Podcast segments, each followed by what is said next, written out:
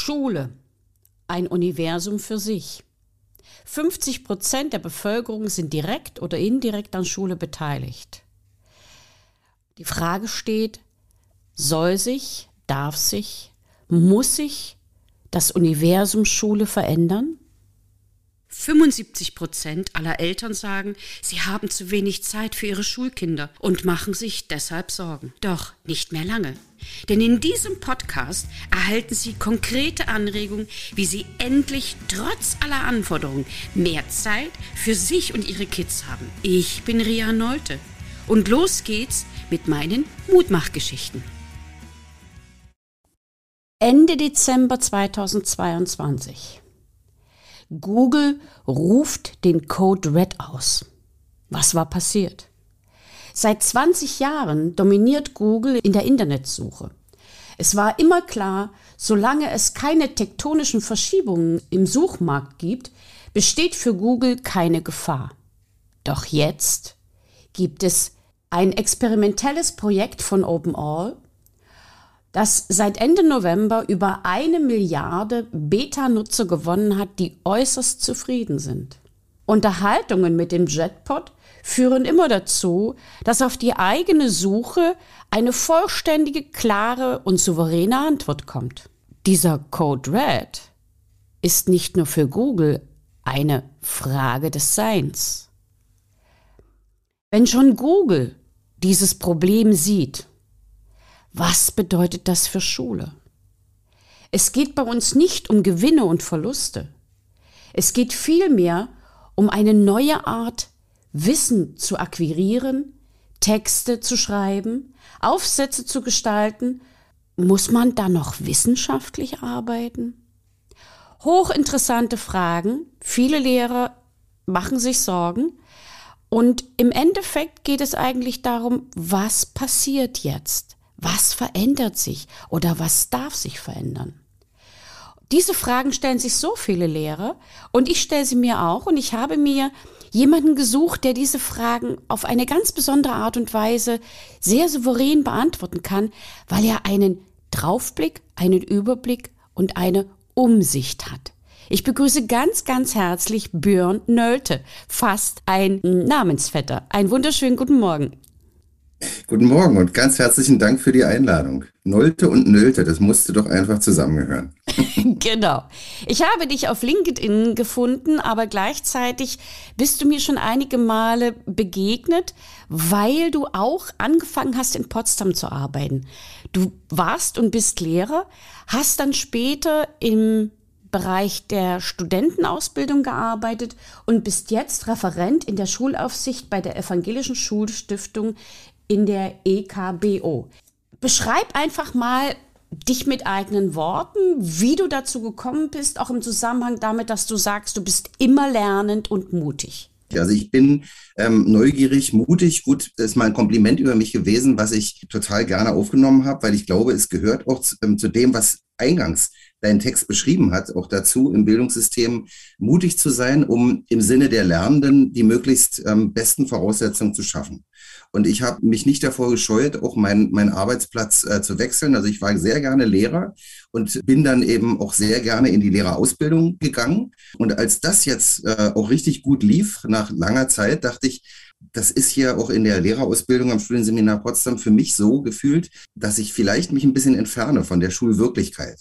Und gerade dann, wenn das super läuft und wenn, wenn es eigentlich Spaß macht und das fast nicht besser geht, ist vielleicht mit diesem Gefühl es doch besser, dann sich nochmal direkt an die Schule zu begeben. Und ich bin dann äh, nochmal zurückgegangen als Oberstufenkoordinator an eine Schule in Potsdam und habe da nochmal vier Jahre von größter Intensität gehabt die mir dann doch zum Glück auch nochmal so einen Praxisblick verschafft haben, als Teil der Schulleitung und als Lehrer, da auf Dinge zu gucken, wie sie eben auch aus Schülersicht gedacht werden. Und ich finde, das, was Schülerinnen denken, die waren eigentlich bei all den, wenn man so will, mutigen Projekten immer meine, meine besten PartnerInnen. Das ist doch das Allerwichtigste. Und dann kam es eben dazu, dass ich die Möglichkeit bekam, in die Schulaufsicht zu gehen. Das hört sich jetzt ganz kontrollartig an, aber äh, Schulaufsicht für die Schulen in freier Trägerschaft der Evangelischen Schulstiftung zu sein, heißt eben vor allen Dingen ähm, Gestaltungsspielraum. Und jetzt nicht nur mit ähm, Unterrichtsideen, sondern auch mit Gestaltungsmöglichkeiten in dieser Rolle, die zugleich Schulaufsicht und Schulträger ist, da wirklich Rahmenbedingungen für Schulen äh, konkret verbessern zu können und vor allen Dingen auch tolle Schulen zu haben, sehr unterschiedlicher Art, von einer kleinen Grundschule in Schwedt bis hin zu einem riesigen Schulzentrum in Berlin-Neukölln mit 1500 SchülerInnen. Das ist eine ganz tolle Aufgabe, wo sich für mich gefühlt jetzt so meine Leidenschaft auch entfalten kann, da jetzt äh, ganz tolle Möglichkeiten sind, so dass man merkt es schon, ich auf diese ganze Problemlage Bildungssystem eher ja zwangsweise optimistisch gucke, als nur mit dem Problemblick. Ich kann das nur bestätigen. Ich habe ja auch in die Schulen mit freier Trägerschaft gewechselt und hatte das Gefühl, ich kann dort aufatmen und kann plötzlich Dinge tun, die ich mir vorher nicht getraut habe. Wobei ich nicht genau weiß, ob es an den öffentlichen Schulen lag oder an mir. Also das sind ja immer zwei verschiedene Seiten. Und du hast zu dir gesagt, Du hältst es mit Ingo Zamperoni, der jetzt ja auch wieder als Journalist wahrscheinlich doch in große Fußstapfen treten wird. Ich hoffe und wünsche ihm das. Und du sagst, äh, du hältst es mit ihm, du bleibst zuversichtlich. Kann man zuversichtlich sein, wenn man in der heutigen Zeit das Gefühl hat, dass so viele Dinge sich plötzlich wahnsinnig verändern und dass man vielleicht sogar Angst davor kriegen kann, was sich da ändert und wie sich etwas ändert, wenn es gerade um Schule und um Möglichkeiten der Entwicklung geht.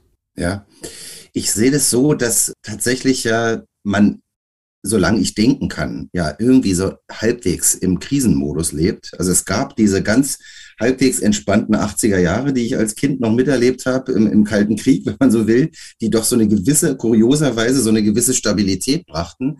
Aber ich sag mal, seit ja, der Zeit 89, 90 ist ja eigentlich ständig Krisenmodus und aktuell, das stimmt schon, ist das ja in einem Ausmaß präsent, wie man es sich schlimmer gar nicht mehr vorstellen kann. Also nicht nur Klimakrise, sondern auch militärische Krisen. Das ist ja tatsächlich so permanent präsent. Wir, wir müssen umso mehr uns bewusst werden, wie bedeutsam das Bildungswesen ist. Denn die Zeit, die die Schülerinnen in der Schule verbringen, die ist so umfangreich und da kann so viel passieren und kann auch so viel schiefgehen, dass ich denke, wir brauchen eigentlich die besten Leute und die besten Ideen und die besten Rahmenbedingungen, um die Menschen zu befähigen, mit dieser Gegenwart und der Zukunft umzugehen. Also das ist eine riesige Verantwortung und ich glaube, also das ist meine Art, damit umzugehen, trotzdem den zuversichtlichen Strohhalm zu sehen und zu, zu überlegen, wie kann man denn das Beste aus, aus der Situation machen. Denn ich glaube, ähm, es ist natürlich wichtig, Missstände zu benennen und ja, Vorschläge zu machen, wie man Missstände beseitigen kann. Aber wir brauchen auch Ansteckung und Inspiration für möglichst ja, eine konstruktive Auseinandersetzung mit diesen Problemen. Wir müssen einfach Menschen ermöglichen, sich verantwortlich zu fühlen für diese Dinge und damit mit Mut und mit Verantwortung daran zu gehen. Das ist irgendwie unsere, unsere Aufgabe. Ich fühle mich beruflich verpflichtet, zuversichtlich zu bleiben, so wie das Ingo Zamperoni ja abends immer als Verabschiedung äh, an seine Zuschauer aussendet. Dann machen wir mal Nägel mit Köpfen, würde ich sagen.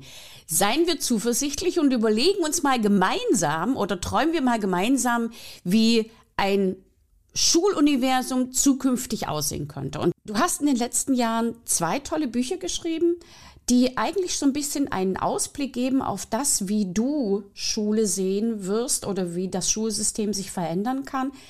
In dem einen Buch geht es um das kollaborative Lernen und das andere Buch ist für mich hochbrisant. Da kommen wir bestimmt auch noch drauf. Da geht es um Schule ohne Noten. Wenn ich mir jetzt so Gedanken machen würde, dann könnte ich mir durchaus vorstellen, dass Schule erstmal nach dem biologischen Rhythmus beginnt. Und zwar nach dem biologischen Rhythmus von Lehrern und von Schülern. Das würde bedeuten eine Kernzeit und dann ist man erstmal alleine unterwegs, dann arbeitet man für sich, dann trifft man sich in irgendwelchen Räumen, online oder auch nicht virtuell und dann kann man gemeinsam ins Gespräch gehen. Der Lehrer ist weniger Lehrer, mehr Mentor und auch der Schüler bringt dem Lehrer vielleicht etwas bei. Stell mal bitte diese Möglichkeiten vor, was du so in den letzten Jahren dir dabei gedacht hast und in welche Richtung das für dich geht? Ich glaube, die Schritte, die du jetzt eben genannt hast, die sind schneller machbar. Ähm, das, was mich antreibt, das ist wahrscheinlich in Konsequenz nur längerfristig möglich.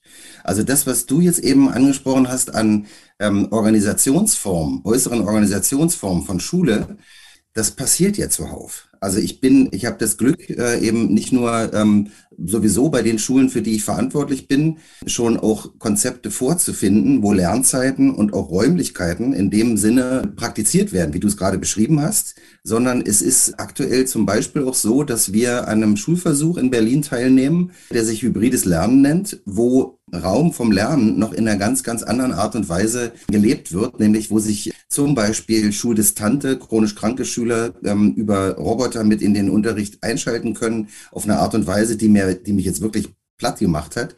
Ähm, also der Roboter fährt äh, mit dem Gesicht des Kindes zu einzelnen Gruppen, zu Plakaten und nimmt tatsächlich im ganzen Schulhaus teil. Von zu Hause aus kannst du im 360-Grad-Modus auf irgendeinen Punkt tippen und der Roboter fährt dahin. Und das ist eine wunderbare Möglichkeit, wo es ja zu, zu, zu, vor allen Dingen darum geht, auch sozial ähm, teilhaben zu lassen, auch wenn man aus den verschiedensten Gründen eben nicht in der Schule sein kann, aber bis hin zu Erweiterung von Lernorten in der Umgebung der Schule. Und auch die, die zeitliche Rhythmisierung ist an vielen unserer Schulen ja schon ganz anders, als ich das noch kenne mit 45, 90 Minuten, Punkt, Pause, auf Wiedersehen.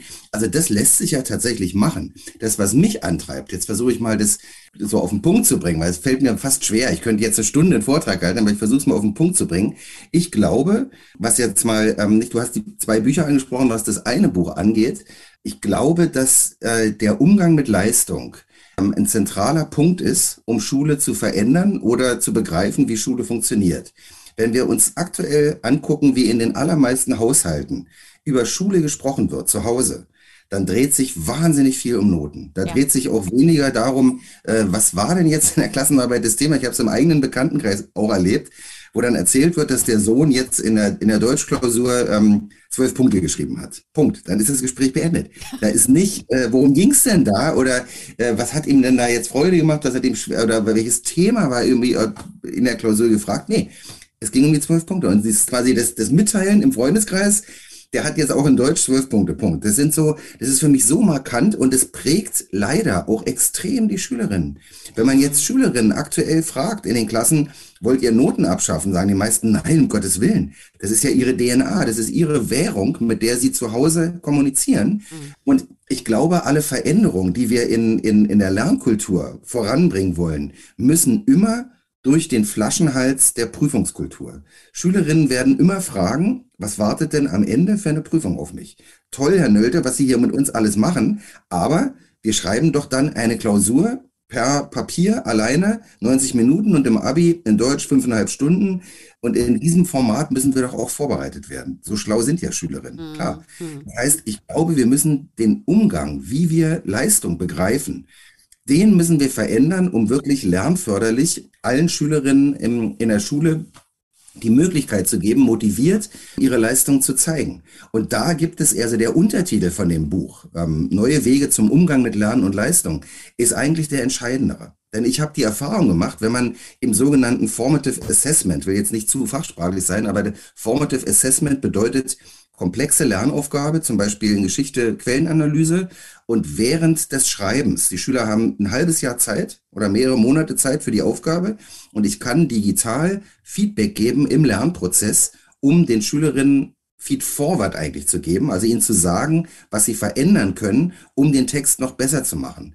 Wenn man in diesen Formen, und da haben wir ja digital inzwischen mit Video-Feedback, Audio-Feedback die tollsten Möglichkeiten, wenn man das nutzt, dann kommen am Ende Schülerinnen raus, die sagen, Herr Nölte, wir brauchen die Klausur eigentlich gar nicht mehr, weil wir wissen, dass wir das können. Wir haben es gemacht, Sie haben uns geholfen und ich brauche eigentlich keine Klausur, ich brauche keine Note. Aber gut, wir schreiben sie natürlich, weil wir sie schreiben müssen.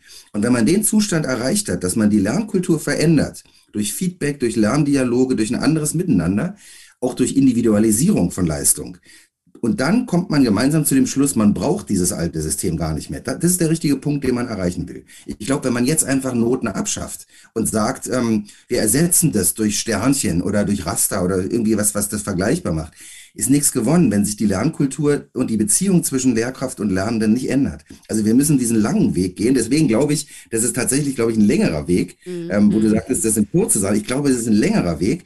Und wenn wir dann dazu kommen, dass auch Unis und Fachhochschulen und Arbeitgeber sagen, die Note auf dem Abi-Zeugnis sagt überhaupt nichts aus, ob das 1,9 oder 2,0 ist, ja, ob das an der Schule X oder Schule Y passiert ist, das ist so absurd, auch wie Studienplätze vergeben werden. Ähm, wenn wir dahin kommen zu sagen, das sind nicht die richtigen Mittel für den Übergang, sondern wir brauchen Assessments, wir brauchen Dialoge, wir brauchen andere Formen, um zu gucken, ob dieser Studierende zu uns passt, dann brauchen wir dieses althergebrachte und vollkommen ja, angstbesetzte, falsche System von Noten irgendwann nicht mehr. Aber ich glaube, es geht nur über die Veränderung von Lernkultur. Jetzt habe ich über das eine Buch gesprochen, über die, die Kollaboration kann ich danach dann gerne ja. auch noch was sagen. Ja, sehr, sehr gern. In dem Zusammenhang habe ich mich natürlich auch schon einmal mit Margret Rassfeld unterhalten.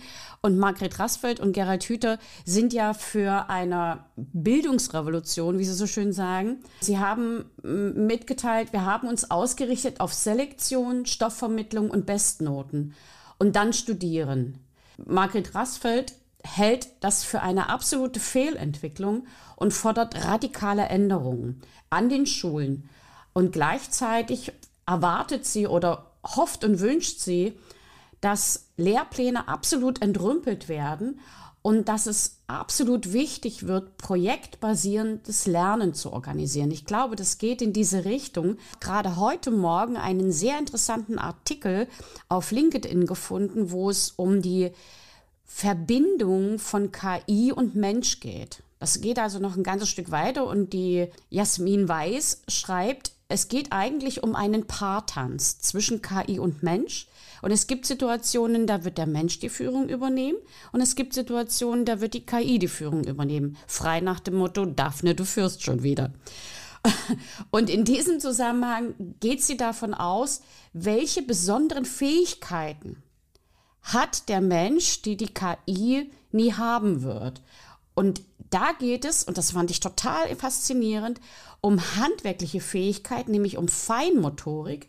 Es geht um ethisch und moralische Prinzipien. Es geht um unlogisches Verhalten, also so Chaos-Theorie mäßig.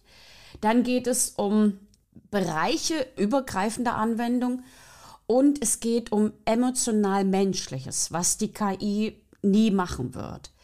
In welchem Zusammenhang siehst du dieses kollaborative Lernen? Sind jetzt gleich sieben Fragen auf einmal, für mich in meinem Kopf zumindest. Jetzt überlege ich gerade, wie ich das sortiere. Also Jasmin Weiß finde ich klasse, die taucht auch in meinem Buch auf. Sie sagt zum Beispiel auch, was Noten angeht, dass sich Erfolg von Bildung nicht in Noten zeigt, sondern in der Fähigkeit, zukünftige Probleme zu lösen. Und da steckt drin, jetzt versuche ich mal gleich in einem Schwung mehrere Aspekte zu beantworten, dass wir ja teilweise, also größtenteils gar nicht wissen, welche Probleme das sind, die, die zukünftig auf uns persönlich und auf die Gesellschaft warten. Das heißt, wir brauchen vor allen Dingen auch die Fähigkeit zur, zur Adaption. Und das äh, ist ja eine, eine ähm, Verknüpfung auch mit, der, mit dieser KI-Frage, die im Moment in aller Munde ist. Ich muss ganz ehrlich sein, obwohl ich mich viel damit beschäftigt habe, ich glaube, man muss auch so offen sein und sagen, es gibt da immer noch mehr Fragezeichen als, äh, als, als Antworten im Zusammenhang mit, äh, wie kann Kollaboration mit der KI passieren. Und ich glaube, um es mal konkret zu machen, wenn jetzt Lehrkräfte zuhören, wir können das Ganze nur als Geschenk begreifen, als Einladung, uns zusammen mit den Schülerinnen auf den Weg zu machen.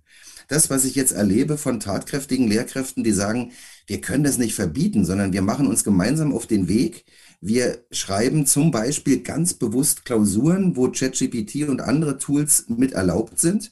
Und die Aufgabe in der Klausur ist nicht, eine bestimmte Wissensfrage ähm, äh, zu lösen, sondern wir bewegen uns dann natürlich im Anforderungsbereich 3 auf anderen Sphären. Und ähm, Aufgabe in der Klausur ist es, diese Tools mit zu benutzen und zu reflektieren, zu beurteilen, was kann die KI, wo kann sie mir helfen, welche Textteile von der KI übernehme ich, welche nicht, was muss ich selbst machen, um auf diesem Weg äh, dann e-, eher zu Antworten zu kommen. Das finde ich ist eine intelligente Art und Weise, wo die Lernenden auch aktiv und motiviert sind, sich damit zu beschäftigen. Und ich glaube natürlich, dass sich Kollaboration auch auf maschinelles Lernen, wie es ja wohl im Fachbegriff heißt, auch beziehen muss, dass wir da Dinge zusammentun. Also ganz grob gesagt, äh, müssten wir eigentlich sehen, alle Aufgabenstellungen, die ChatGPT in, in, in zwei Sekunden erledigen kann, sind offenbar ja nicht mehr geeignet oder nicht mehr zeitgemäß, um sie unseren Schülerinnen zu stellen. Ja, welcher Schüler soll denn motiviert sein, eine Aufgabe, wenn es zum Beispiel heißt, ähm, äh, nenne alle Beteiligten ähm, beim, äh, beim, beim äh, Westfälischen Frieden, ähm, welcher Schüler macht sich denn die Mühe, das in irgendwelchen Büchern zu recherchieren, wenn das auf Knopfdruck in, in, in wirklich angemessenem Sprachduktus als Text vorliegen kann. Das heißt, wir brauchen Aufgabenstellungen, die offenbar über sowas hinausgehen. Und Kollaboration mit, ähm, mit der Maschine bedeutet eben genau dieses Austarieren und dieses Bewusstsein dafür, was ist von der KI leistbar, was kann man sich da vielleicht auch abnehmen lassen und was ist mein eigenes Ding. Man kann sich als Lehrkraft ja auch sämtliche Unterrichtsreihen, Unterrichtsplanung, das ganze Referendariat von ChatGPT auch ähm, formulieren lassen. Dann muss ich bloß gucken, ist diese, sage ich mal, diese, diese glatte, übliche ähm, Normalform von, von, äh, von Unterrichtsplanung, ist es das, was ich will? Oder wo bleibt da meine ähm, Individualität und wo bleibt auch mein konkretes Eingehen auf meine Lerngruppe? Also ich glaube, da muss man an zehn Punkten nachsteuern, aber man bekommt erstmal vielleicht eine Idee von einem Grundgerüst, was einem helfen kann, von da aus weiterzugehen in Richtung, was brauchen meine Lernenden zum Lernen und was kann ich als Lehrkraft auch, auch leisten. Und in dem Stil, glaube ich, äh, ist dieser Partanz ähm, sinnvoll und der wird sich ja weiterentwickeln lassen. Es gibt ja jetzt schon ChatGPT 4, das noch nicht veröffentlicht ist, was nochmal eine Explosion an weiteren Möglichkeiten hat. Ja, das ist ja die Spitze des Eisbergs, was wir gerade sehen. In Asien gibt es ähnliche Systeme, die sind um, um 10 bis 15-fach leistungsfähiger als das, was wir kennen. Ähm, das ist nur nicht öffentlich. Also da wird noch einiges auf uns zukommen, was wir uns bislang nur ausmalen können. Und ähm, Kollaboration, um das vielleicht nochmal kurz anzusprechen, hat sich als Begriff in der Begriffsgeschichte ja sehr verändert. Nicht? Es ist eigentlich nur noch im Deutschen ein historisch negativ belegter Begriff, der militärische Kollaboration mit dem Feind bedeutet. In allen anderen Sprachen, Französischen, vor allen Dingen im Englischen, in der Forschungssprache, bedeutet Kollaboration eben eine neue Form von Zusammenarbeit im positiven Sinne, vor allen Dingen unter digitalen Vorzeichen. Also das, was ich in dem, in dem Buch äh, propagiere, ist eine Zusammenarbeit, die sich ein bisschen abhebt von dem, was man früher von Norm Green und Co. als kooperatives Lernen sehr strukturiert kannte. Das, was ich jetzt mache, ist der Versuch, Anregungen zu geben, wie man denn in unserer digitalen Gesellschaft ähm, so zusammenarbeiten kann, dass sinnvoll die Einzelteile, die Voraussetzungen der Schülerinnen zusammenfinden zu dem, was man dann als Projektlernen in Studiengängen im Arbeitsleben überall braucht und was in der Schule meines Erachtens noch zu wenig vorangetrieben wird.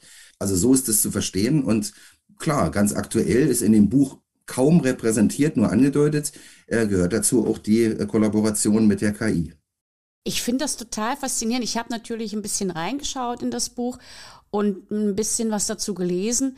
Du erweiterst das jetzt ganz massiv darauf, dass die KI jetzt ein Arbeitspartner wird. Also so wie der Computer, den du erklärt hast, der genutzt wird, damit ein Schüler, der abwesend ist oder nicht in der Schule sein kann, trotzdem am Unterricht teilnimmt, so haben wir jetzt die Möglichkeit, diese künstliche Intelligenz als Arbeitspartner in unserem Arbeitskreis zu nutzen, der partiell Aufgaben übernimmt, die andere nicht übernehmen, weil er viel, viel schneller ist, aber der gleichzeitig auch irgendwann wieder in den Hintergrund tritt, weil andere wichtige Aufgaben erledigt werden können, die nur ein bestimmter Partner oder nur wir Menschen übernehmen können. Und das finde ich total klasse. Das heißt, im Gespräch haben sich jetzt schon wieder ganz, ganz viele Dinge für mich geöffnet. Mm, wir kommen jetzt fast schon zum Schluss des Gesprächs. Ich, ich finde das total klasse. Das ging so wahnsinnig schnell vorbei alles. Welche drei Tipps kannst du Schülern, Studenten und auch Lehrkräften da draußen, die mir alle zuhören oder vielleicht auch Eltern, geben im Zusammenhang mit das Schuluniversum ändern?